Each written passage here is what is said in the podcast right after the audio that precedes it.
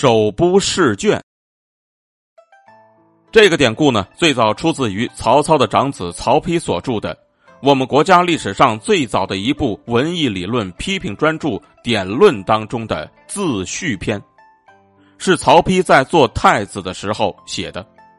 由此呢，我们就能知道曹丕的文学涵养究竟有多强。不过呢，讲的却是三国时期的东吴名将吕蒙的故事。吕蒙字子明，他年轻的时候呢，家里特别的贫穷，所以呢，根本就没有机会读书。从军之后，虽然说骁勇善战，立下了不少的战功，却苦于呢缺少文化。不能够把他有过的战力经验总结写下来。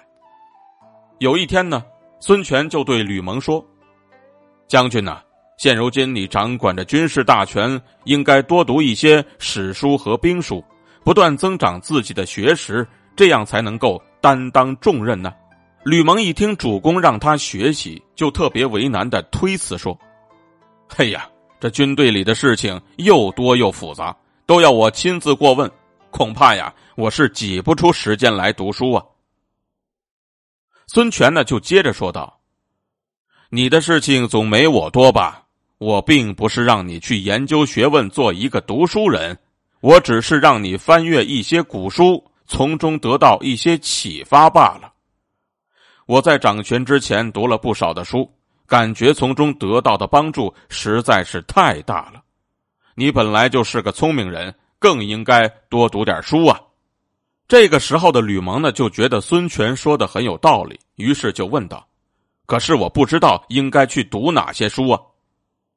孙权听了之后呢，就笑着说道：“那你可以先读一些《孙子》《六韬》这些兵书，然后再读一些《左传》《史记》这些史书，这些书对你以后领兵打仗都有好处啊。”说到这里，孙权呢先是停了停，然后呢接着说道：“这时间嘛，自己是要去挤出来的。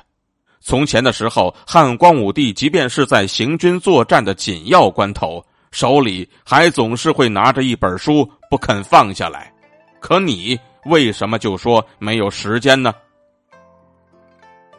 这次吕蒙听了孙权的话之后呢，回去之后便开始坚持不懈的读书学习。而最后，他便做了吴国的主将，不仅变得有勇有谋，而且屡建奇功。